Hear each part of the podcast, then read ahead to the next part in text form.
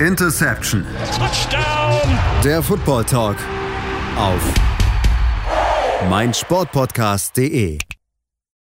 Hallo und herzlich willkommen zur neuen Ausgabe von Deception, eurem Football Talk auf meinsportpodcast.de und heute nach Woche 7 wollen wir uns mal mit den Ergebnissen beschäftigen. Es gibt einiges zu besprechen, vor allen Dingen viele Quarterbacks, die wir heute auf der Liste haben. Da wollen wir auf einige Kontroversen eingehen, denn zwei Teams ja, sind aktuell ein bisschen am Durchrotieren nach der Position und andere Oldies, die nicht mehr so ganz den Glanz der alten Tage haben. Da wollen wir drüber sprechen. Mein Name ist Sebastian Müller, mache natürlich wie gewohnt nicht alleine und heute meinen geschätzten Experten ein, den Stefan Reichel. Hallo Stefan. Hallo Sebastian. Ja, Stefan, lass uns äh, sprechen und äh, wie gewohnt anfangen mit einem schnellen, kurzen Überblick über die Partien, äh, ja, die wir nicht so im Detail besprechen wollen. Lass uns anfangen mit Thursday Night. Ist zwar jetzt schon ein bisschen was her, schon fast knapp eine Woche, aber trotzdem kurz erwähnen. Cardinals gewinnen 42 zu 34 gegen New Orleans Saints in der Partie, ähm, wo die Cardinals endlich mal offensiv äh, abgeliefert haben. Ja, zum ersten Mal in dieser Saison, dass die Cardinals wirklich offensiv überzeugen. Ähm, Klar, der Score täuscht vielleicht dann doch noch ein bisschen darüber hinweg. Es waren jetzt schließlich zwei Pick Sixes der Cardinals Defense gegen Andy Dalton dabei. Aber dennoch hat es für mich zum ersten Mal in diesem Jahr so ausgeschaut, als hätten die Cardinals eine ja, gewisse Struktur oder Ordnung innerhalb der Offense gehabt, was einfach die letzten ja, Wochen abgegangen ist und was man einfach gemerkt hat, dass es dann schon sehr, sehr knapp wird für die Cardinals. Ja, man steht aktuell 3 und 4, ist vielleicht noch nicht zu spät, um den Turnaround zu schaffen und noch in der ja, NFC West mitzukämpfen, weil einfach die anderen Teams oder auch kein Team wirklich davon eilt und auch alle, ich sag mal, leicht angeschlagen sind. Ja, zumindest in der NFC, äh, NFC da haben wir einige Top-Teams, die so ein bisschen schwanken. Da werden wir auf jeden Fall nachher noch ein bisschen drüber sprechen. Da gibt es noch zwei große Teams mit großen Namen der Quarterback-Position, da wollen wir vielleicht nur drüber reden. Aber ja, du hast gesagt, das darf mich außer Acht lassen. Da war auch so ein bisschen dieser Turnaround, glaube ich, so kurz vor der Halbzeitpause, die beiden Pick-Sixes, denn eigentlich sahen die Saints bis dahin als vielleicht bessere Mannschaft in der Partie aus. Dann lass uns auf die Spiele vom Sonntag gucken. Ja, und über die ja, Cincinnati Bengals sprechen, die gegen die Atlanta Falcons ran mussten. 35 zu 17 mit einem Joe Burrow, der absolut überragend gewesen ist. 481 Yards Passing, drei Touchdowns, kein Deception, äh, Pass Rating von 138,2. Also von ihm ein perfektes Spiel, kann man quasi sagen. Ja, es war sehr, sehr gut von Joe Burrow und was wir davor schon, oder was ich davor schon bei den Cardinals gesagt habe, dass die Offense mittlerweile wieder ein, ja, ein, gewisses Konzept aufweist, das muss man auch bei den Bengals jetzt wirklich äh, positiv attestieren. Man muss natürlich auch sagen, dass bei den Falcons ja alle Starting Cornerbacks oder beide Starting Cornerbacks in Kelsey Hayward und AJ Terrell ausgefallen sind das natürlich gegen die ja schon sehr, sehr gute ja, Offense der Bengals natürlich nicht viel leichter macht. Aber im Endeffekt haben es wirklich die Bengals sehr, sehr abgeklärt gemacht und offensiv gewonnen. Und ähm, ich glaube, das sollte wirklich auch die Bengals-Fans wieder freuen, weil man einfach weiß, dass ähm, Jama Chase als auch Drew Burrow wieder auf dem Niveau des Vorjahres angekommen sind.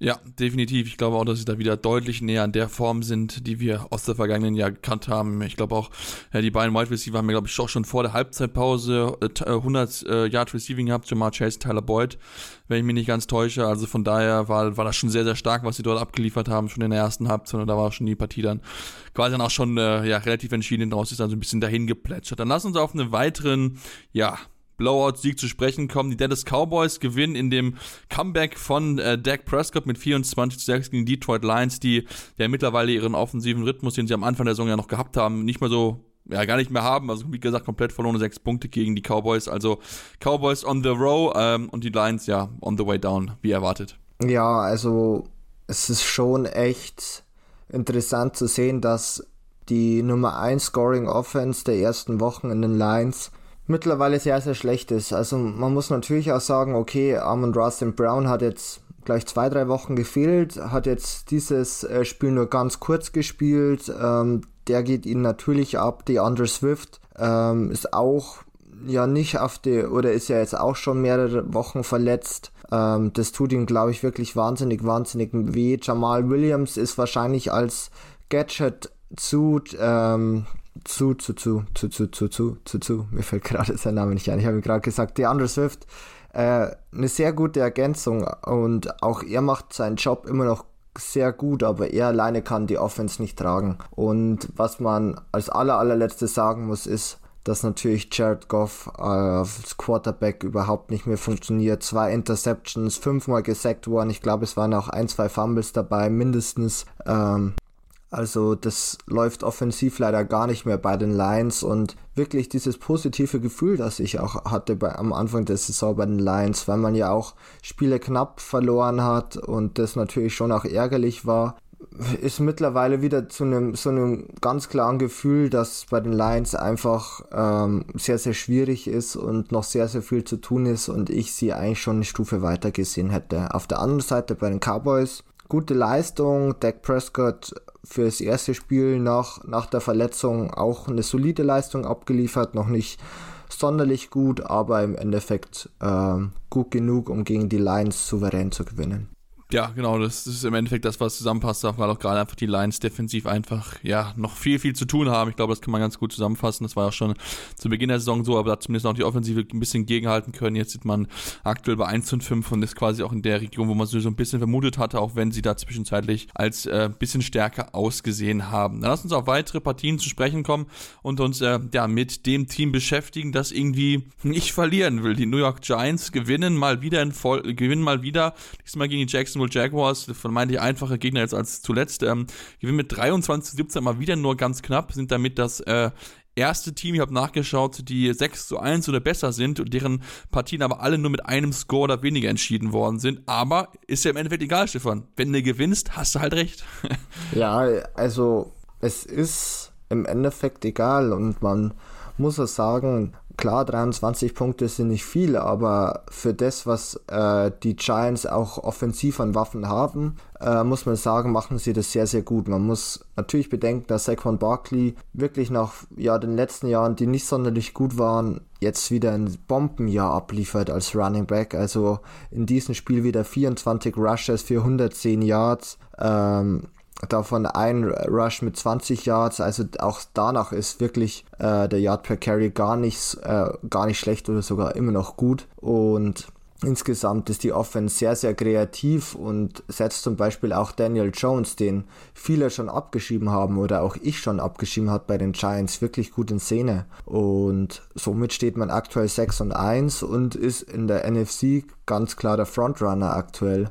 Und ich denke, das hätte keiner erwartet äh, von den Giants vor der Saison. Und ja, das führt halt auch zur Frage, wie es denn bei den Giants am Ende der Saison weitergeht. Auch mit Daniel Jones weitergeht. Ähm, es bleibt spannend zu sehen. Aber ich glaube, als Giants-Fan darf man sich einfach nach ja, verseucht, den verseuchten letzten Jahren wirklich über die aktuelle Lage freuen. Ja, das denke ich auch. Also ich glaube, da kann man sich auf jeden Fall, Fall drüber freuen, dass man da jetzt so, so gut dasteht mit, mit 6 zu 1. Ähm, das hätte, glaube ich, mal nicht unbedingt vor der Saison erwartet. Und dann lasst uns zum zweiten Team äh, in New York kommen. Das zweite Team, was überraschend gut abschneidet. Die New York Jets gewinnen mit 16 zu 9 gegen die Denver Broncos, die man natürlich aber auch nicht außer Acht lassen sollte. Da hat Russell Wilson nicht gespielt, sondern Brett Rüpien. Das hat auch nicht sonderlich funktioniert. Überschattet wird natürlich der, der, der Sieg der Jets von der schweren Verletzung von Brees Hall, der da jetzt erstmal ausfallen wird die ganze Saison. Hat sich jetzt schon mit James Robinson den Nachfolger per Trade geholt von den Jaguars. Aber trotzdem, ich denke, die Fußstapfen, die da natürlich sind, sind dann entsprechend groß. Also von daher, wichtiger Sieg, aber teuer erkauft. Ja, teuer erkauft. Also der, ja, die Verletzung von Brees Hall tut wirklich sehr, sehr weh. Und ja, mit James Robinson hat man sich ja einen Running Back geholt, der eigentlich bei den Jaguars gut funktioniert hat, aber jetzt sukzessive Woche für Woche von ähm, Travis Etienne mehr und mehr auch im Rushing Game abgelöst wurde. Und jetzt hat man, glaube ich, da wirklich eine kostengünstige Alternative gefunden, die einfach den Jets weiterhilft, weil Zach Wilson einfach immer noch nicht gut aussieht, weder in seinem Pocket-Verhalten noch als Passer an sich. Nur 16 von 26 äh, Versuchen angebracht für 121 Yards. Ähm, das sind nur 4,7 Yards per Attempt, also wirklich nicht gut. Ähm, auch 3,6 genommen, also man hat noch kein so großes Sample Size von Zach Wilson, aber das, was man bis jetzt gesehen hat, war wirklich nicht gut und ich weiß nicht, ob er nicht, wenn die Jets so weiter gewinnen und von eigentlich äh, von mehr Erfolg gehindert werden, indem sie einen schlechten Quarterback haben, ob die Kon äh, Quarterback Kontroverse oder Geschichte wieder aufgeht. Also ich kann es mir sehr gut vorstellen. Und auf der anderen Seite, ja, du hast gesagt, ähm, Brad Ripien hat gespielt und nicht äh, Russell Wilson, aber böse Zungen würden behaupten, dass es aktuell kaum den Unterschied macht.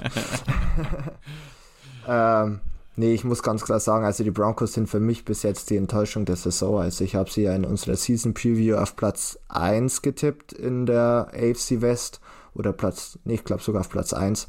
Und ähm, jetzt stehen sie 2 und 5. Ähm, haben ja auch davor einfach mit Russell Wilson nicht gut ausgesehen und das ist halt offensiv leider gar nichts. Also äh, Melvin Gordon, das Rushing Game funktioniert nicht, auch mit Latavius Murray nicht. Das Receiving Game, ja, Jerry Judy ist noch in Ordnung, aber auch Cortland Sutton zum Beispiel, ähm, KJ Hamler, das läuft alles nicht so wie gewünscht und ähm, ich sehe da ehrlich gesagt bei den Broncos nicht schwarz, weil man natürlich auch einen Rookie-Head Coach hat aber es ist halt echt nicht gut leider aktuell. Nee, es ist echt nicht gut und äh, das liegt mit Sicherheit auch mit, mit Daniel Hackett zusammen, der es überhaupt nicht irgendwie in, in den Griff bekommt, die, also die Offense vernünftig in Gang zu bekommen. Also das sind schon aktuell wirklich große Probleme bei den Broncos und vermutlich hast du recht, da gibt es, äh, glaube ich, tiefergehende Probleme als die Quarterback-Position, auch wenn äh, Russell Wilson mit Sicherheit nicht seine beste Saison bisher spielt, aber ich denke, da gibt es äh, viel strukturellere Geschichten, als dass man sich da wirklich äh, ja nur über den Quarterback da echauffieren kann bei den Broncos. Dann lass uns auf weitere Ergebnisse kommen und dann auch auf das Team bleiben, auch in der Division direkt bleiben und da uns mit einem weiteren Team beschäftigen, den Las Vegas Raiders. Denn die haben jetzt ihren zweiten Sieg eingefahren, haben klar gewonnen mit 38 zu 20 gegen die Houston Texans. Vor allen Dingen ein Mann war überragend, Josh Jacobs, Stefan. Ja, ich, also ich bin, bin im Ganzen sehr dankbar, weil ich Josh Jacobs in meinem Fantasy-Team habe. Ich auch. und es hat wirklich sehr, sehr gut funktioniert. Also äh, 143 Rushing Yards, drei Touchdowns. Ähm, also das ist echt optimal gelaufen, das Ganze. Und ja, die Texans haben jetzt die erste wirklich deutliche Niederlage erleidet äh, diese Woche gegen die Raiders. Ich hätte mir nicht vorgestellt, dass die Raiders es sind gegen sie, die, gegen die, die Texans, die den ersten Blowout oder die erste deutliche Niederlage erleiden. Und ich hätte auch nicht gedacht, dass es bei den Texans dann doch insgesamt sechs Spiele dauert, bis es soweit ist. Ähm, ich muss insgesamt auch sagen, dass ich finde, dass bei den Texans sicherlich personell noch einige äh, Stellen offen sind, man aber wirklich drauf bauen kann. Also Davis Mills wird dir sicherlich kein Franchise Quarterback werden, aber ich finde, der macht seine Sache echt solide. Mit Damian Pierce hast du wirklich einen sehr, sehr guten jungen Running Back gefunden. Und auch ähm, in der Defense hast du schon einige Spieler, auf die du aufbauen kannst. Also ähm, nach wirklich auch hier vielen düsteren Jahren geht es bei den Texans meiner Meinung nach bergauf, auch wenn es sich im Rekord noch nicht widerspiegelt und vielleicht auch die ersten Leistungen besser waren, wie jetzt zum Beispiel die gegen die Raiders. Aber insgesamt äh, denke ich schon, dass die Texans wirklich äh, in den nächsten Jahren wieder kompetitiv sein können. Ja, das denke ich definitiv auch. Da sind äh, junge Spieler mit dabei. Vielleicht machen sie noch was Richtung Trade Deadline. Also kann man überlegen, ob man nicht vielleicht einen Brandon Cooks noch ein Team abgeht, was ein bisschen Wide Receiver needy ist. Green Bay Packers zum Beispiel. Aber gut, das ist darüber wollen wir gleich auf jeden Fall noch ein bisschen ausführlicher drüber sprechen. Wollen jetzt natürlich nochmal blicken auf ähm, die Seattle Seahawks und die Los Angeles Chargers, denn auch da sind wir natürlich in der AFC West noch aktiv. Und ähm, ja, was sollen wir sagen? Überraschend deutlich für die Seattle Seahawks Ausgang 37 zu 23 gewinnen sie gegen die Chargers, die weiterhin so ein bisschen ihren Erwartungen hinterherhinken. Da jetzt dann noch äh, Verletzungen mit dazu. JC Jackson ist raus ähm, und auch Mike Williams ausgefallen. Also das könnte noch nochmal richtig, richtig bitter werden für die Chargers, sollten die beiden Spieler ausfallen. Ja, also die Verletzungen sind wahnsinnig bitter, aber die ganze Saison der Chargers ist irgendwie auch wieder verhext oder es, es ist einfach auch nicht gut. Ähm, dieses Mal hat es gar nicht von Gino Smith ein Wunderspiel gebraucht im Passing Game, um gegen den Gegner zu gewinnen, sondern auch in Kenneth Walker, der 23 Carries für 168 Yards hatte, zwei Touchdowns, der längste Lauf für 74 Yards. Habe ich übrigens auch im Fantasy-Team und sogar in derselben Liga. Also da ein sehr gutes Running Back Duo ergänzt noch von Derrick Henry, also wie ich die drei Running Backs habe. Ähm. Das, ist ja, das, ist ja, das, ist ja, das ist ja ein Raub, ist das, ja. das wieder rausgeraubt. Das war tatsächlich die Liga, wo ich nicht draften konnte, sondern Autopick hatte. Äh, weil, geiler. Ja, weil zum Beispiel auch äh, Derrick Henry und Josh Jacobs in derselben Woche bei Week hatten, also war nicht mein Fehler, sondern der des Autodrafts. Aber bis jetzt sehr gut funktioniert, ist auch die Liga, wo ich am besten stehe. Also das sollte mir vielleicht ein bisschen zu denken übrig geben. Aber ähm, ja, zurück. Also die Seahawks sind für mich auch definitiv eine positive Überraschung. Also insgesamt so die Teams, die ich vor Anfang der Saison gesehen habe, die nicht gut spielen werden oder schlecht abschneiden. Viele davon sind besser wie, der, wie gedacht und haben sogar einen Positive Record. Also ich denke, es liegt nicht nur an meiner falschen Expertise, sondern es waren sicherlich auch einige andere, die so geurteilt haben. Aber ähm, man kann sich auf der einen Seite freuen, weil es natürlich für das Team gut ist, wenn man gewinnt. Aber wenn man in so einem, ja, wie die Seahawks eigentlich schon in einem Status ist, wo man noch viele, viele Baustellen offen hat, ist es doch die Frage, ob dir nicht die höheren Draft-Picks lieber wären. Aber ich glaube, ähm, das müssen die Seahawks-Fans entscheiden, ähm, was sie denn lieber hätten. Aber ich denke, man kann sich über beides etwas freuen. Oder ja, könnte sich über beides freuen. Ja, ich glaube, das definitiv auch. Ähm, also ich glaube, da wäre man, glaube ich, auf jeden Fall zufrieden. Ich meine, man beweist ja auch, ich meine, wir müssen auf jeden Fall auch Gino Smith hervorheben, wie er gut er sich präsentiert. Also das dürfen wir auch definitiv nicht unter den Teppich kehren. Also da, glaube ich, hätte mit kaum einer gerechnet, dass immer, sich er immer mehr dann nach Anruf sieht, als ob er wirklich mehr als so eine Übergangslösung sein könnte. Das ist schon wirklich sehr, sehr beeindruckend, während andere die Chargers ja irgendwie noch nicht so ganz in Gang bekommen. Und dann geht es mit Sicherheit auch irgendwann um Brandon Staley, weil äh, so richtig erfolgreich ist es bisher noch nicht. Und da muss man vielleicht auch mal übers offensive und defensive Play Play Calling nachdenken. Dann lass uns dann noch, ja, das letzte, letzte Game machen, was wir noch kurz drauf schauen, bevor wir kurz zur Pause gehen. Das Spiel der Miami Dolphins gegen die Pittsburgh Steelers ja, Tua Tagovailoa zurück nach seiner, äh, ja, nach seiner schweren Verletzung. Ähm, Gewinn 16 zu 10 gegen die Steelers. In der Partie, wo in der zweiten Halbzeit fast nicht mehr viele offensive Highlights gegeben sind, keine einzigen Punkte. Ähm, aber ich denke, die für die Dolphins ganz gut nach den ganzen Verletzungssorgen, die der Quarterback auch gerade gehabt hat, mit den Ausfallen dann auch ähm, vom, äh, von Teddy Bridgewater, wo dann zwischendurch der dritte Mann ran musste, ähm, dass man jetzt da wieder ja, ein bisschen mehr Konstanz in die Position bekommt, dann auch gewinnen kann. Ja, also ich glaube, man ist als Dolphins-Sicht wirklich sehr, sehr froh, dass Tour wieder wieder spielen kann. Ähm, war nicht sein bestes Spiel, aber man hat trotzdem gewonnen. Ich meine, da waren gleich drei oder vier potenzielle äh, Interceptions dabei, die von den Verteidigern gefallen, äh, fallen gelassen wurden. Aber am Ende macht es oder tut es nichts zur Sache. Man hat gewonnen. Man hat auch defensiv gut gespielt. Dreimal Kenny Pickett intercepted. Und ja, einfach den Win mitnehmen in der AFC East weiter an den Bills dranbleiben und dann wird das schon funktionieren. Ähm, ich denke auch, dass Tour wieder bessere Spiele haben wird. Der war jetzt sicher ja auch zwei Wochen raus und das oder drei Wochen insgesamt gleich dann sogar. Ähm, da kann man einfach froh sein, wenn der wieder sein Groove findet und dann äh, läuft es auch offensiv, denke ich mal, wieder besser bei den Dolphins. Ja, das denke ich definitiv auch. Ja, da werden wir uns ja dann genauer drauf schauen in den nächsten Wochen. Machen jetzt eine kurze Pause, kommen gleich zurück und haben dann noch ein paar Spiele, mit wir uns ein bisschen genauer beschäftigen wollen und dann mal auch ein bisschen auch mit den Quarterbacks bei einigen Teams beschäftigen. Deswegen bleibt dran hier bei der Deception, eurem Football Talk auf meinsportpodcast.de. Ja, bevor wir uns gleich mit Quarterback-Kontroversen beschäftigen wollen, wollen wir uns erstmal mit einem Team oder mit zwei Teams beschäftigen, wo es jetzt nicht unbedingt eine Quarterback-Kontroverse gibt. Beim einen Team könnte man vielleicht drüber diskutieren, aber das ist für mich aktuell natürlich nicht, äh, nicht trächtig. Bei dem einen Team sowieso nicht. Kansas City Chiefs gewinnen mit 44 zu 23 gegen die San Francisco 49ers. Und ja, was soll man sagen, Stefan?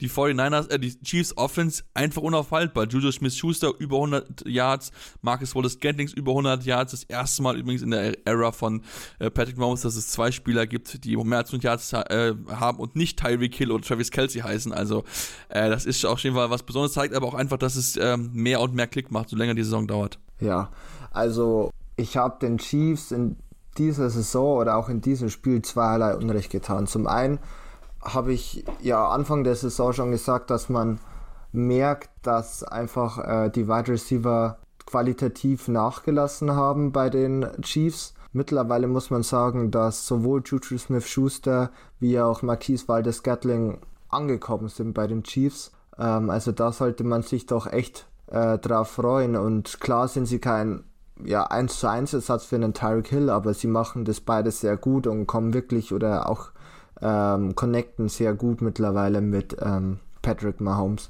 Und das andere war, dass ich, nachdem die 49ers 10-0 ja, geführt haben, natürlich mir noch nicht dachte, dass die Chiefs verlieren, aber Ähm, ich dachte mir schon so, okay, also gegen die 49ers Defense, die doch sehr, sehr gut ist, musst du erstmal 10 Punkte aufhalten. Die Chiefs haben es sicherlich schon gegen Aufholen, viele ja. Teams äh, geschafft, aber gegen die 49ers, vor allem jetzt diese Woche auch wieder mit Nick Bosa, der die Woche davor verletzt war, das musst du erstmal schaffen. Aber sie haben es halt wirklich wahnsinnig gut geschafft. Also da waren so viele gute Spielzüge dabei. Ähm, zum Beispiel bei dritten und 20 äh, converted, dann dritter und 11 converted, beides für lange Pässe. Ähm, also dann dritter und 6, glaube ich, auch, hat auch zu einem langen Touchdown zu Juju Smith-Schuster geführt.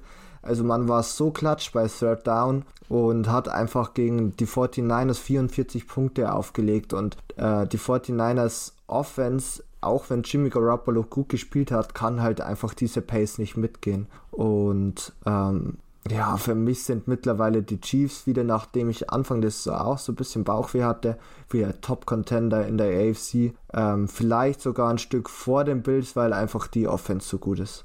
Ja, also die Offense ist wirklich überragend und hast du ja dann auch, was wir auch nicht vergessen dürfen, dann haben sie ja noch McCall Hartman in einer Weise eingesetzt, die wir halt auch so nicht gesehen haben. Drei Touchdowns, zwei Rushing, ein Receiving Touchdown, das ist auch nicht so viele Spieler, die es in der NFL-Geschichte bisher geschafft haben. Also das ist schon wirklich, ähm, ja, sehr, sehr beeindruckend, wie sie halt, ähm, ja, zwar nicht diese überragende Klasse eines Tyreek Hills vielleicht haben, aber trotzdem halt die Stärken, die sie haben, in ihren Spielern halt so ausnutzen können, dass sie halt dann auch eine vergleichsweise gute Defense, die von Niners ja haben, du hast ja erwähnt, vor der Partie waren die wirklich einer der, einer der Top-Defenses, aber das war ihnen halt einfach egal. Sie haben sie wirklich in Einzelteile zerlegt, so wie sie es wollten und das ist schon wirklich, äh, ja, sehr, sehr eindrucksvoll und da kriegt man auch ein bisschen Angst vor. Ich meine, klar, die, die, die Saison wird nicht gewonnen im Oktober, aber ähm, sowas dann aufzuhalten, zumal die auch prinzipiell ja, je länger du zusammenspielst, desto besser klickt es und so weiter, desto besser kommst du miteinander klar, weißt, was ein Quarterback will. Das wird ja eigentlich prinzipiell ja noch besser und da frage ich mich, wo soll denn das noch hingehen, Stefan, wenn die noch besser werden?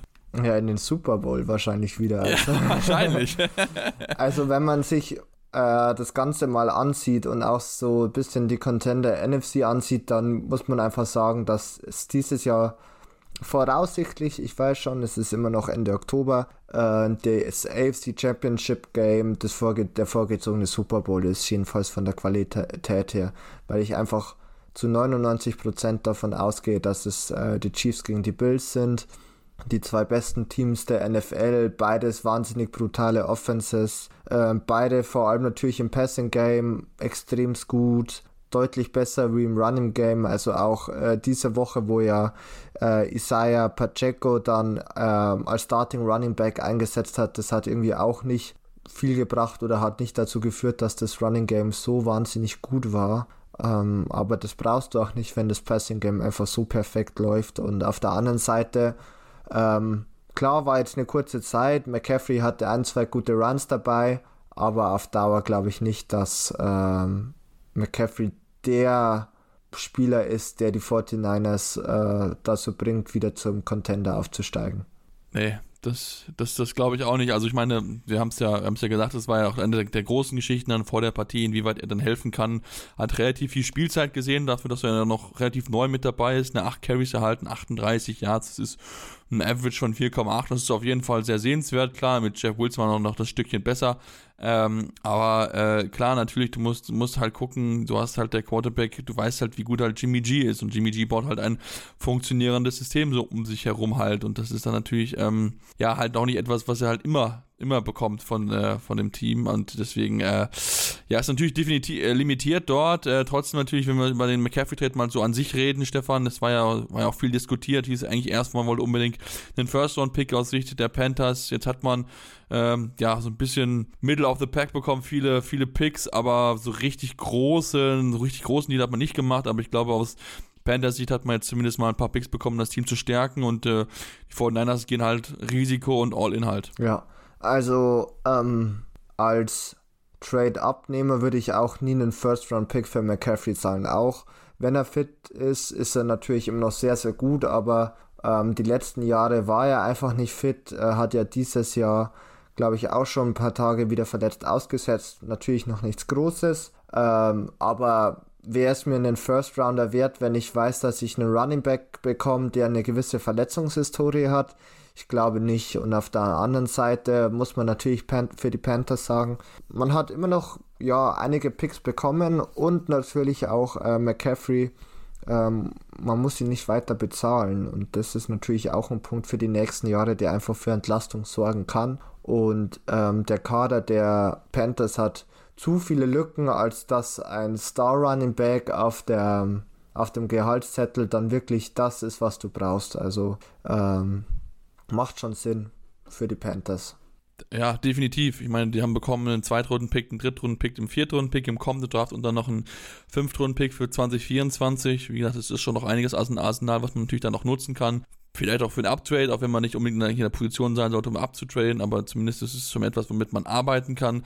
Und ansonsten, was vielleicht noch bei den 49 ein bisschen äh, noch ein Thema sein sollte, warum man halt sich immer nach der Pause halt äh, ja nicht so zurückkommen kann, ist nämlich bisher in allen Spielen ist man als äh, ja im dritten, äh, dritten Viertel outgescored worden. Also da ist etwas, glaube ich, wo man nochmal dran arbeiten muss, wo auch vielleicht sich auch Karl Chen hinterfragen muss, ob die Halbdansprache immer die richtige ist, denn es, äh, diese Offense ist halt nicht dafür ausgelegt, um halt so einen 10 Punkt Rückstand aufzuholen. Dafür fehlt ihnen einfach die Firepower und vor allen Dingen halt auch der Quarterback, der das, der das schaffen kann. Also, das wäre vielleicht ein Trey Lance mit der, mit der Hoffnung, dass das funktioniert, aber Jimmy Garoppolo ist es definitiv nicht der, der einen 10, 15 Punkte Rückstand aufholt. Also von daher muss man da vielleicht nochmal irgendwie mal drüber nachdenken, ob man eine Routine danach was ändert. Dann lass uns, Stefan, äh, auf eine andere Partie sprech, zu sprechen kommen, wo ja auch, sagen wir mal so, die Quarterback-Thematik auch nicht so groß ist, auch wenn man mit über den einen Quarterback, der bald zurückkommt, wird reden kann.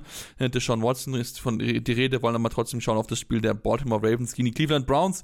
Ja, was soll man sagen? Die Ravens äh, gewinnen 23 zu 20. Äh, mal wieder aufatmen, glaube ich. Kann man es wieder gut zusammenfassen aus Sicht der Ravens. Äh, war ja kein einfaches Spiel für sie. Viel hin und her, ähm, haben sich zurückgefightet und haben hinten auch noch mal ein bisschen, ja, äh, ein bisschen äh, Bammel gehabt. Aber im Endeffekt äh, Glück gehabt, dass sie die Partie gewinnen können. Ja, wirklich Glück gehabt, nachdem äh, Justice Hill kurz vor Ende nochmal einen Fumble in der Red Zone hatte und ähm, die Browns es aber nicht geschafft haben, da wirklich was draus zu machen. Ähm, ich glaube, das Field Goal zum Ende hat, ist dann auch geblockt worden, was halt dann zur Overtime geführt hat.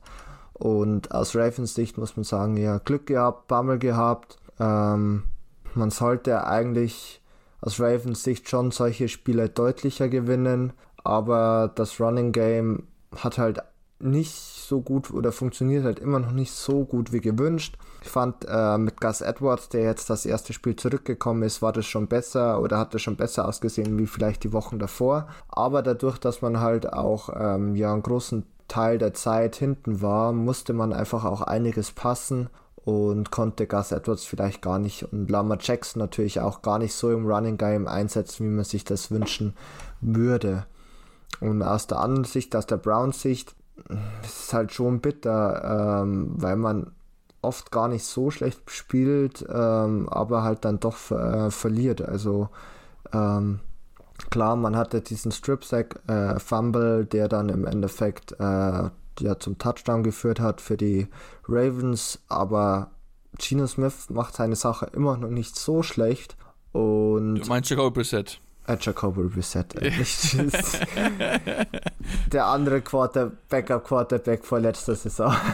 nee, äh, Jacoby Brissett äh, macht seine Sache echt nicht so schlecht. Ähm, denke schon, dass ja Deshaun Watson auch, wenn ich es mir aus ja vielerlei Hinsicht nicht wünschen würde, äh, sportlich sicherlich ein Upgrade sein wird für die Browns, aber es kommt halt diese Saison natürlich deutlich zu spät aber man wusste ja auch als Browns Sicht, was man sich äh, mit Deshaun Watson für einen Spieler holt, auch für einen Charakter holt. Man hat es äh, trotzdem gemacht und ist am Endeffekt selber schuld und er hat sich auch in einer gewissen Weise verkauft, aber äh, das sind natürlich andere Punkte, aber ja, es schaut für die Browns auch dieses Jahr nicht so gut aus oder nicht gut aus einfach. Ja, man hatte sich, glaube ich, ein bisschen mehr auf, dass man irgendwie noch ein bisschen drinnen bleibt, ne? Mit, mit Blick jetzt auch auf die, auch auf äh, vielleicht in den Rückkehr von Deshaun Watson, dass man, wenn er dann wieder zurück ist, dann vielleicht nochmal Richtung Playoffs den Wand starten kann. Jetzt nicht mit 2 und 5 wird das, wird das auch enorm schwierig, aber es ist halt wieder so, man hat sich halt wieder so ein bisschen halt selbst geschlagen. Ne? Wenn wir uns das angucken, ne? man hat ja den, den Touchdown-Reception gehabt, aber dann gab es die Offensive Pass Interference gegen Amari Cooper, dann der False Start, deswegen dann Kate, äh, Kate York dann äh, eine 60 Yarder kicken musste, ähm, der dann geblockt wurde. Also da waren so, so kleine Fehler wieder mit dabei, die halt auch natürlich dann auch ein bisschen auch aufs Coaching zurückgehen, ne? Denn ein gutes Coach, coaches Team macht normalerweise halt solche dummen Fehler nicht. Und ähm, deswegen, ja, das ist halt so Kleinigkeit, wo man sich halt damit wehtut.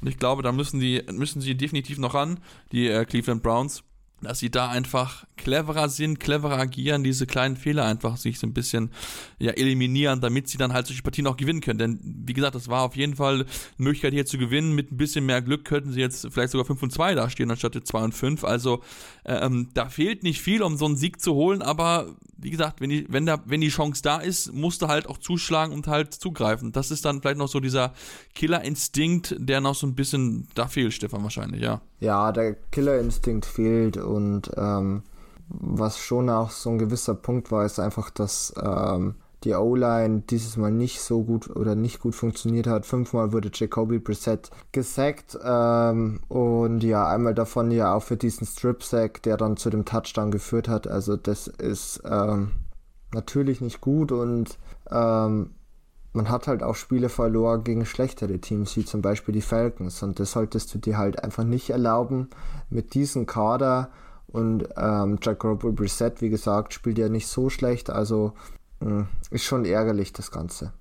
Ja, definitiv ärgerlich. Also, das ist, ist, so. Also, da, ja, wie gesagt, könnte man besser dastehen, aber aktuell ist es dann halt 2 und 5 und ja, bei den Ravens, da ist mit Sicherheit auch noch einiges zu tun, äh, wenn wir uns auch dann natürlich anschauen, dass sie äh, ja auch dann zum Beispiel nur 16 Pass-Attempts hatte, dass auch das Passing-Game wirklich da noch, äh, noch Luft nach oben ist, nur mit 120 Yards. Also da hat man sich wirklich durchgewurschtelt. Ich glaube, so kann man es relativ gut zusammenfassen aus Sicht äh, der Ravens. Haben auch das Bestmögliche dann rausgemacht aus diesen äh, Turnover, die sie produzieren konnten. Und äh, ja, ich glaube, da ist man froh, dass man jetzt bei 4 und 3 steht. Äh, wie gesagt, es ist noch nicht sonderlich schön, wie sie spielen, aber es ist zumindest dann teilweise erfolgreich. Und ich glaube, da müssen sie sich noch mal ein bisschen Gedanken machen, wie sie dann in den nächsten Wochen ein bisschen besser performen, um dann halt auch die Chance zu nutzen, die es halt in der Division gibt, die es in der AFC gibt, denn auch einige Teams sind ja dort durchaus am Schwächeln. Ja, dann machen wir jetzt eine kurze Pause, kommen dann gleich zurück und wollen natürlich dann über Quarterback-Kontroversen sprechen, über Quarterbacks, die nicht so gut performt haben und da und dich genau drauf schauen, hier bei Selbst eurem Football Talk auf meinsportpodcast.de.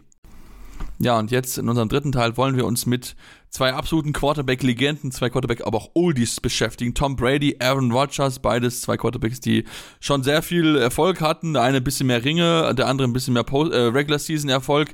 Ähm, wenn wir uns jetzt das anschauen, nach Woche 7 sind sie zusammen 6 and 8 im Rekord, also beide Teams sind mit 3 und 4, also drei Niederlagen, vier, drei Siege, vier Niederlagen. Das ist der schlechteste Rekord von diesem Duo, seit dem äh, Aaron Rodgers Starter geworden ist bei den Packers 2008. Das schlechteste war bisher 8 und 6 in, äh, ja, in 2012. Also von daher, das sieht man schon, wie, wie krass das aktuell bei ihnen läuft und wie wenig sie hinbekommen. Und wenn wir uns auch das anschauen, äh, ihrer gemeinsame Average von Passing Yards pro Spiel mit 1,4 ist der geringste, seitdem auch Aaron Rodgers Starter geworden ist und auch ihr Passer-Rating von 93,7 ist der schlechteste seit 2013 zwischen noch den ersten sieben Wochen. Also bei beiden läuft es aktuell überhaupt nicht rund. Stefan, lass uns anfangen mit ja dem Spiel der äh, Tampa Bay Buccaneers bei den Carolina Panthers. 3 zu 21 verlieren sie in einer Partie, wo ich mir so viele Fragen stelle, warum diese Offense, die so viel Firepower hat, es zum zweiten Mal die Saison schon schafft, keine, keine, äh, keine Punkte zu erzielen. Das ist schon das dritte Mal in drei Saisons, dass es bei Tom Brady passiert, dass er in der ersten Halbzeit keine Punkte erzielt hat. Zum Vergleich bei den äh, Patriots ist es ihm nur zweimal passiert in einer deutlich längeren Zeitspanne. Also, ähm, ja, die Buccaneers haben viele, viele große Probleme, obwohl eigentlich das ähm, ja, Potenzial durchaus vorhanden ist.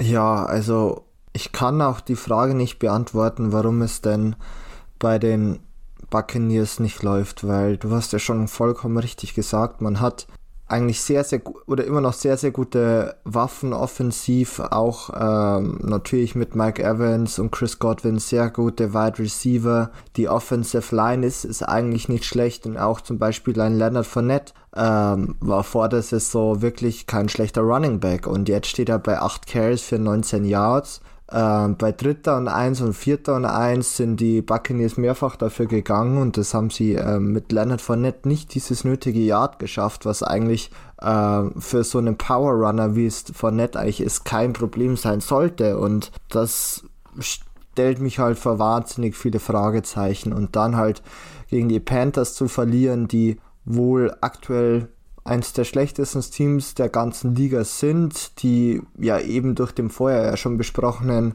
Christian McCaffrey Trade auch wirklich äh, den Umbruch angehen wollen und diese Saison abgehakt haben, dass man gegen die und dann auch noch ihren äh, Backup Quarterback in PJ Walker verliert.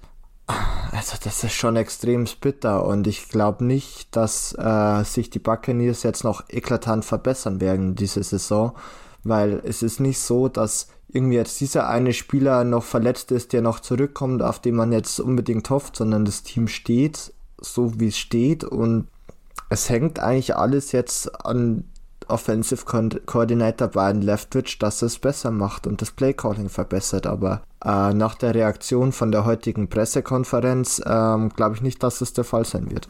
Ja, für die, die es nicht kennen, er hat über warum die auf die Frage, warum denn sein Team auf Platz 32 bei Expected Point Edits einer ja, Analytics Metrik auf, auf dem letzten Platz stehen würde, hat er einfach nur laut losgelacht um über den äh, und über den Journalisten quasi gelacht. Ist in der Situation etwas, wo ich mir ja schon noch denke, okay, ähm, das ist auf jeden Fall sehr mutig, äh, in der Situation mal sowas zu lachen, weil die Probleme, die er dort hat, die muss er jetzt mal langsam lösen, denn so, das dieses Team ist einfach zu gut, um halt ja, so schlecht dazustehen. Also das müssen wir halt auch ganz, ganz klar so sagen. Da muss sich dringend was bessern. Denn äh, wenn ich mal angucke, ne, Mike Evans, Chris Godwin, da ist so viel Talent, aber wenn ich dann halt sehe, Mike Evans, dieser ja unglaublich freie Ball, wo er eigentlich schon durch gewesen ist, der Touchdown war quasi schon zum Schreien nah, ja, lässt er den Ball fallen. Das sind dann auch so die Sachen, die dann halt auch mit reinkommen. Wenn ich gucke, 15 Targets, 9 Receptions, das kann Mike Evans definitiv besser. Ja, also ähm, Mike Evans war ja trotzdem immer noch der Leading Receiver bei den ja. Buccaneers und er hat ja auch es insgesamt nicht schlecht gemacht, aber den Touchdown fängt er normalerweise. Und ich denke mal, wenn die Buccaneers da auch schon früh in Führung gegangen wären, wäre das Spiel vielleicht auch anders gewesen. Das kann ich mir sicherlich schon vorstellen.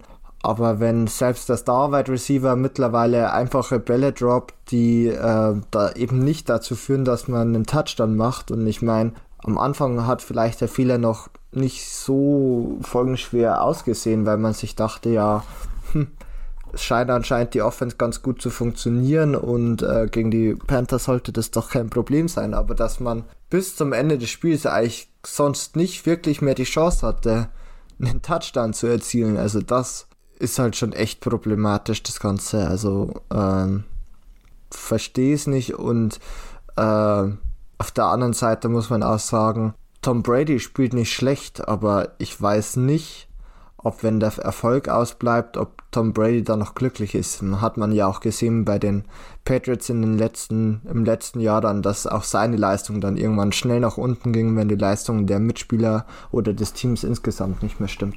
Ja, ist mit Sicherheit eine, eine spannende, spannende Geschichte. Ich meine, ich meine, die Leute machen sich ja schon über ihn lustig, dass er sowohl jetzt im Sportlichen schlecht ist, als auch familiär, weil er seine, seine Ehe auch vor dem Aussteht mit Giselle Bündchen. Also, ich glaube, Tom Brady hat genug äh, Sorgenfalten aktuell auf der Stirn. Ähm, dass man da was so zu tun ist. Wollen wir vielleicht auch trotzdem mal kurz über die Panthers reden? Ich meine, haben sie ja relativ gut gemacht, ne? 21 Punkte erzielt.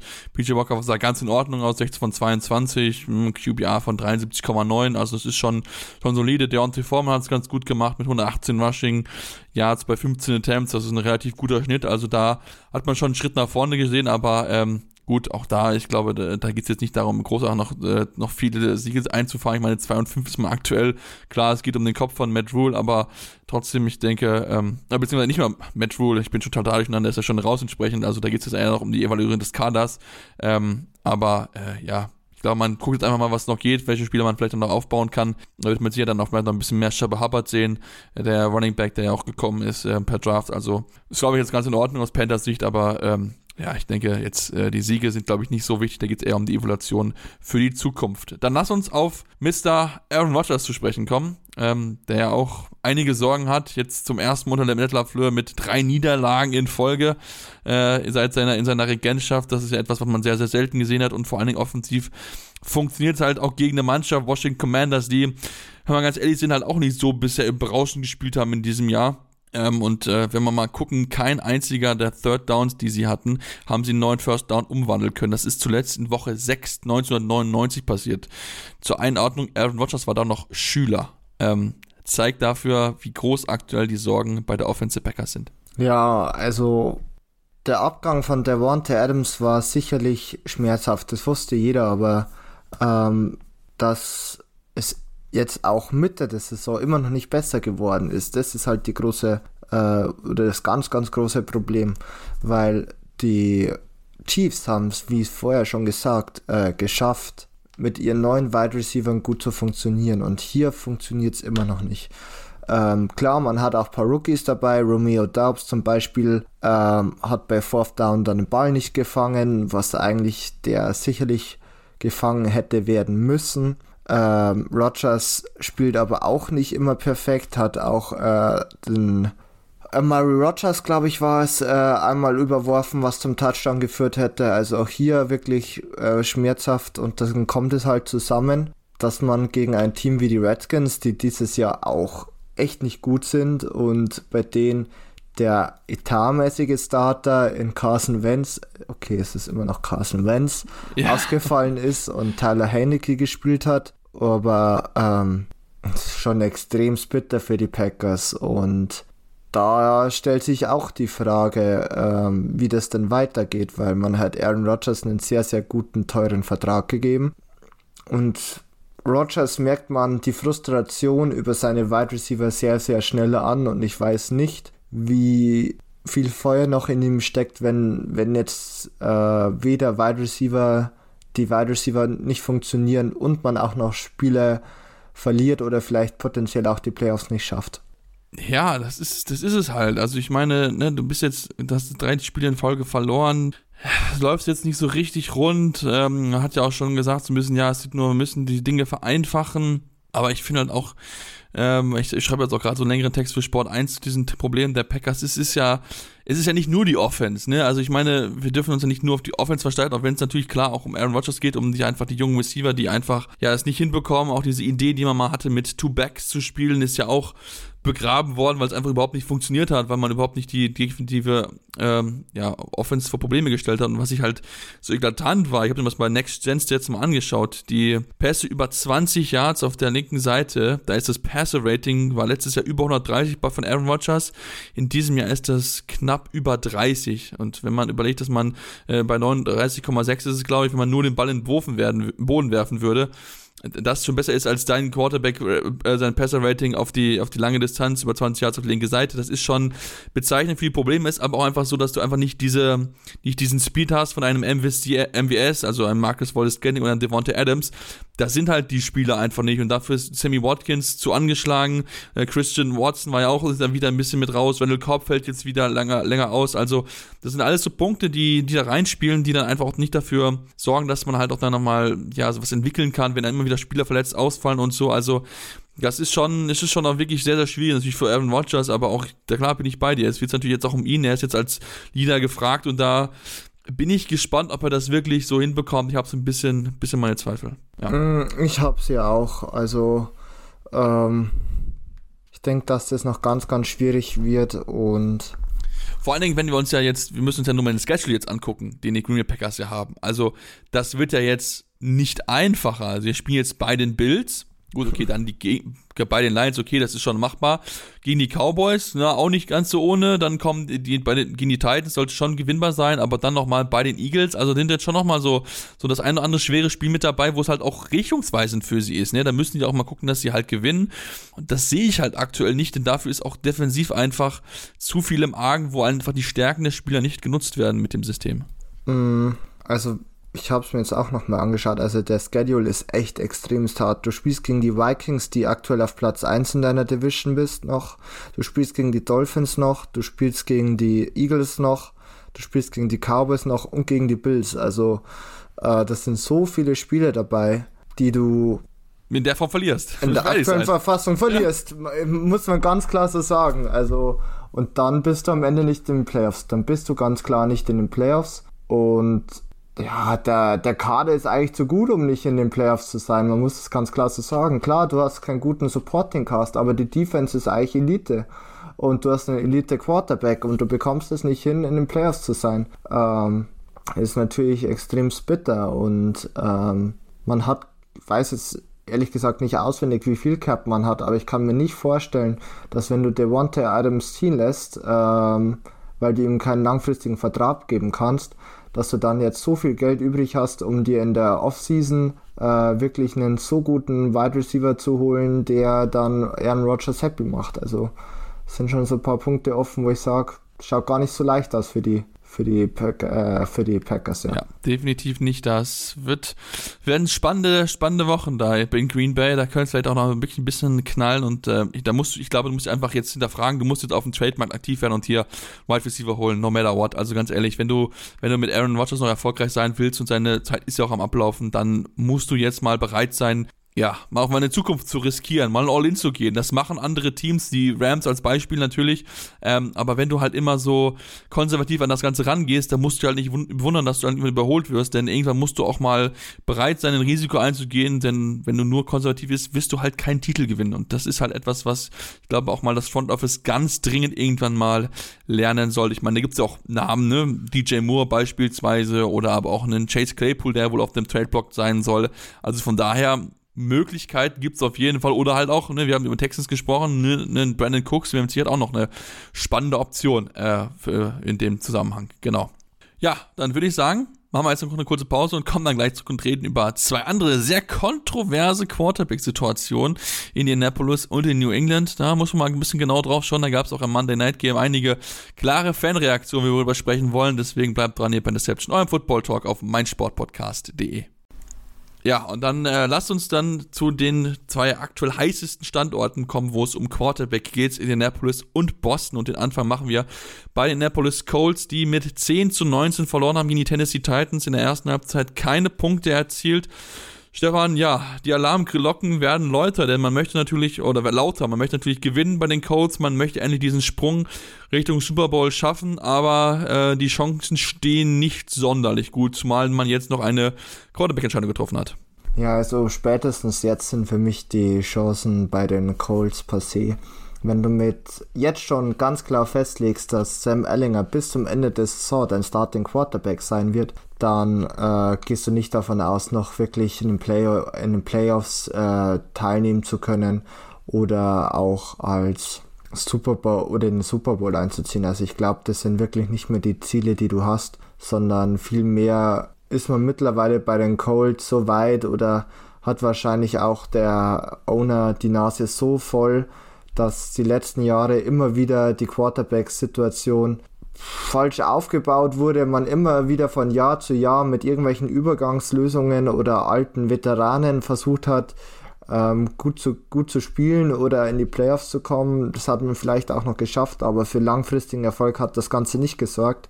Und ja, jetzt glaube ich, wurde einfach die Reißleine gezogen. Ja, so, so sieht es definitiv aktuell aus. Also ich glaube, das müssen wir auch da, da schon auch zusammenfassen, ähm, dass man halt jetzt, ja, die Reißleine zieht, denn so richtig erfolgreich, du hast gesagt, war es jetzt einfach nicht. Ähm, und das ist, glaube ich, auch etwas, worüber man dann auch über die handelnden Personen reden müssen. Denn äh, Chris Ballard und Frank Reich sind jetzt auch schon eine gewisse Zeit da und ich meine, sie haben es ja gut hinbekommen, sie haben so ein bisschen diese Erfolglosigkeit rausbekommen bei den Colts, aber halt diesen letzten Schritt noch nicht gemacht. Und da, ähm, so groß ich auch ein Fan bin von Chris Ballard, wie er das Team ja zusammengestellt hat, es gibt für mich zwei große Themen, die er halt nicht hinbekommen hat. Das ist zum einen die Wide Receiver Position, wo außerhalb von Michael Pittman und jetzt auch Alec Pierce in den letzten Jahren enorm viele Fehler gemacht wurden, kaum Spieler wirklich funktioniert haben, das muss man ganz, ganz klar so sagen. Und die Quarterback Position, ja, immer alternde Spieler geholt, keine große Lösung, man wollte immer drauf geschielt, aber man war irgendwie dann nie bereit, entweder einen Big Deal zu machen, beziehungsweise dann auch vielleicht auch Jungs zu überzeugen für so einen Big Deal. Und ähm, dann muss man halt auch irgendwann über sie reden. Klar, sie haben noch langfristige Verträge, aber ich denke jetzt auch die Erwartungen in Indianapolis sind jetzt auch aufgrund der vergangenen Jahre nicht, dass man einfach nur in die Playoffs kommt, sondern Stefan möchte halt endlich diesen Titel holen und wenn du dann halt dir Jahr für Jahr ein neues Quarterback, äh, Quarterback holst, dann ist es natürlich nicht sonderlich erfolgreich, zumal es dann auch Memes gibt, dass dann irgendwann 2032, glaube ich, Jared Goff Quarterback der Colts wird, weil man dann immer die alten Quarterback nimmt. ähm, trägt halt auch nicht dazu bei, dass man eine Ruhe reinbekommt. Nee, also ähm, ich glaube nicht, dass die Ruhe jetzt weg ist, weil man einfach ja auch nächstes Jahr, wenn du einen Rookie Quarterback potenziell hast, nicht so weit bist, dass du von Anfang an sagen kannst, okay, mit dem Rookie Quarterback werden wir dann auf einmal wieder contenten. Weil man muss ganz klar sagen, Matt Ryan hat vielleicht nicht sehr gut gespielt, aber er war auch wirklich oder musste auch unter der O-Line leiden, die die, die Colts dieses Jahr auf, den, auf das Feld bringen. Also das ist ein Punkt, du hast ja schon angesprochen, das Receiving Game ist ein Punkt, also die Offense insgesamt ist ein Punkt und auch das Running Game, wo man natürlich letztes Jahr wahnsinnig von Jonathan Taylor profitiert hat, äh, funktioniert nicht klar. Der ist aktuell verletzt, aber auch davor hat er nicht gut gespielt. Und da sind einfach so viele Fragezeichen offen, dass ich glaube, bei den Colts vielleicht zum Ende der Saison auch äh, in Sachen Head Coach und Channel Manager zu vielleicht gewissen Veränderungen kommt. Ich glaube, ich hatte es in meiner Hot Take, glaube ich, Aussage gesagt, dass man das vielleicht noch als, als so als, als Long, Longshot vielleicht nehmen könnte, dass er da vielleicht ja wirklich jemand ist, der da wackeln könnte. Jetzt ähm, gesprochen von Frank Reich. Und äh, ja, es ist es halt einfach. Weißt du, du, du möchtest natürlich auch, auch erfolgreich sein. Und ich meine, das wünschen wir natürlich auch allen Teams, dass die erfolgreich sind. Aber halt, wenn du es halt irgendwann halt nicht schaffst, dann kannst du so viele gute Erfolge gemacht haben. Am Ende zählt halt eins, das sind Ringe. Und wenn du halt keine Ringe machst und dann nicht in die Nähe kommst, dann ist halt auch irgendwann dann auch der Kredit halt aufgebraucht. Und deswegen ja, ist es dann halt auch, äh, auch ein schwieriges Thema, zumal man ja auch wirklich in der Division spielt, die jetzt ja nicht so schwer zu meistern ist. Ne? Klar, du hast die Titans jetzt in den letzten Jahren gehabt, aber also das war es dann halt auch schon. Die waren ja auch mal ein bisschen schwankend und so jetzt sind auch diesem Jahr jetzt nicht überragend. Und da kann man dann auch schon ein bisschen mehr erwarten, dann natürlich auch in der schwierigen Division, in der queren Conference, in der AFC, wo halt auch viele starke Offensivteams mit dabei sind, brauchst du halt umso, umso dringender halt diesen guten Quarterback, der dir halt die nächsten ne, zehn Jahre da, mindestens zehn Jahre dann äh, dich führen kann. Und da ist natürlich enorm bitter gewesen, dass Andrew Luck damals seine Karriere beendet hat, aber auch absolut verständlich mit der Vorgeschichte, mit den Verletzungen. Und ähm, ja, seitdem sucht man so ein bisschen den, den neuen Mann, aber wirklich fündig geworden ist man nicht und da kann man wirklich vielleicht drüber nachdenken, dass man jetzt sagt, okay, gut, dann schauen wir mal vom nächsten Draft, denn da ist das Potenzial, dass man da vielleicht jemanden findet, da doch relativ hoch, ja. Ja, definitiv. Und das sollte ja jetzt auch das Ziel sein, sich über den Draft einen neuen Quarterback zu holen, weil alles andere nicht funktioniert hat. Außer Sam Ellinger ist die langfristige Lösung, wovon ich nicht ausgehe. ich glaube, wovon keiner von uns, glaube ich, ausgeht, dass er die langfristige nee. Lösung ist. Aber mal gucken, vielleicht überrascht er uns alle, ja. Ne, das ist, kann ja. ja kann auch passieren. Dann lassen wir uns definitiv dann überraschen, wie er sich dann in den kommenden Wochen schlägt, zumal auch mit Ryan ja sowieso ein bisschen angeschlagen ist, aber auch da unabhängig von hat man diese Entscheidung getroffen. Dann lasst uns dann zum letzten Spiel, das heute kommt, das wir heute besprechen wollen und zu dem Spiel, was dann auch Monday Night stattgefunden hat, das Spiel der Green Bay, äh, der New England Patriots gegen die Chicago Bears. Partie hätte ich gesagt, okay, gut, die Patriots gewinnen das vermutlich, waren wie alle. Ja, Pustekuchen, verlieren 14 zu 33. Unglaublich deutlich. Ähm, der erste Sieg sowieso überhaupt für die Bears in Boston, was ja schon überhaupt äh, historisch ist insgesamt, aber dass sie gleich 33 Punkte auflegen, ähm, das ist schon wirklich, wirklich sehr krass, Kevin, Stefan, wenn wir erstmal nur bei dem Spiel bleiben, das ist wirklich das beste Spiel von Justin Fields, ist zumindest punktemäßig in, in Bears Uniform. Ja, es ist wirklich wahnsinnig überraschend, weil man einfach auch von der Patriots Defense mehr erwartet, als dass sie eben genau gegen diese Bears, wo man äh, die Offense bis jetzt überhaupt nicht fürchten musste, jetzt 33 Punkte zugelassen hat. Ähm, das ist natürlich schon extrem bitter und Justin Fields, ja, wie du schon gesagt hast, wirklich seine beste Saisonleistung und wahrscheinlich nicht nur seine beste Saisonleistung, sondern seine beste Leistung überhaupt äh, in der NFL. Ähm, eben ja geleistet hat dieses Mal. Zwar im Passing Game immer noch nicht gut, 13 von 21 für 179 Yards, aber 14 Carries für 82 Yards. Man hat ihn jetzt effektiv in das Running Game eingebaut und ähm, ja, das sollte ist natürlich schon hilfreich. Ähm, vielleicht wird er dadurch einfach ein bisschen auch, äh, bekommt mehr Selbstbewusstsein und wird vielleicht dadurch auch im Passing Game besser. Es bleibt abzuwarten, aber ja, für die Bears natürlich schon ein Lichtblick, wenn wenigstens die Running Game Offense jetzt gut funktioniert. Ja, definitiv, wenn das zumindest da schon ein bisschen, bisschen besser klappt. Und dann lass uns auf ja, das Team zu sprechen kommen, was die Quarterback-Kontroverse so ein bisschen hat, auch wenn man sagt, dass man sie nicht hat. Aber man hat, äh, Mac Jones durfte anfangen, als Starter mit ihm dabei, ist dann aber danach im Laufe der Partie auf die Bank gegangen für Bailey Zappi, der in den ersten drei Würfen wirklich perfekt gewesen ist. Er hat auch den Touchdown-Pass dort geworfen gehabt.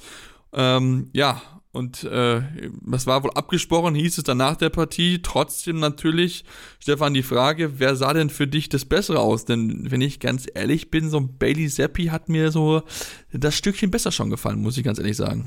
Also über den Lauf der Saison war für mich Bailey Zappi bis jetzt auch besser. Ähm, hätte ich nicht gedacht, weil Mac Jones eigentlich letztes Jahr grundsolide aussah. Man genau das bekommen hat, was man sich auch versprochen hat, nämlich den Quarterback, der zwar vom Ceiling her bei weitem schlechter ist wie die anderen Quarterbacks in dem 2021er Draft, dafür aber voraussichtlich ja den höchsten Floor hatte und das hat er von Anfang an gezeigt. Aber auch dieses Jahr ist von dem Floor irgendwie nicht sonderlich viel zu sehen und Bailey Seppi äh, macht es echt okay, natürlich jetzt nicht sonderlich gut. Ich meine, er hat ja jetzt auch äh, nur für 185 Yards geworfen. Es waren zwei Touchdowns auch noch dabei, äh, zwei Interceptions noch dabei. Aber man muss natürlich auch sagen, es ist immer noch ein Rookie Quarterback, ähm, der jetzt sein drittes Spiel gemacht hat. Also ich würde vielleicht sogar mit Bailey Seppi weiterspielen, auch wenn es irgendwie schon krass ist, wenn man Mac Jones so schnell ja, dann, ich sag mal, absegelt oder im Endeffekt äh, auf die Bank setzt. Ja, das ist es halt, ne? Du, wenn du überlegst, du hast ihn letztes Jahr in der ersten Runde geholt und wir müssen auch sagen, in der ersten Saison hat er ja auch durchaus überzeugt. Ne? Also ich meine, er hat das nicht überragend gemacht, aber hat halt so das, was man sich erwartet halt. Ne? Solide, sicher genau dieses Patriots-System umgesetzt.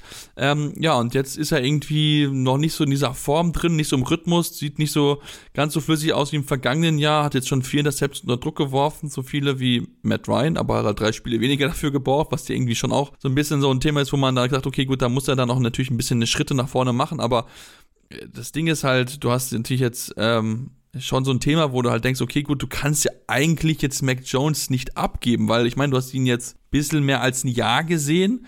Aber auf der anderen Seite kannst du halt auch sagen, okay, Bailey Zappi hat ja so gut ausgesehen, den kannst du halt auch, finde ich, auf die Bank setzen. Es ist halt so, so, so ein schwieriger, schwieriger Grad, den man da jetzt gehen muss, wo es natürlich auch einfach darum geht, okay, Womit fühlt sich Bill Belichick sicherer? Denn wir müssen halt auch sagen, seitdem Tom Brady weg ist, richtig erfolgreich war er seitdem nicht mehr bei den äh, Patriots. Auch wir haben jetzt in dieser Partie wieder gesehen, wo man unglaublich krass so ein Spiel verloren hat. Also das hat man auch relativ selten gesehen, dass sie gegen so ein, ja, ein Team, was zwei Siege hat, ähm, daheim verlieren zu so einem späten Zeitpunkt. Das hat man bisher noch gar nicht gesehen in der Ära von Bill Belichick. Ähm, aber jetzt ist es halt so, dass du halt schon zweimal daheim verloren hast. Es ist ein einzigen Sieg daheim.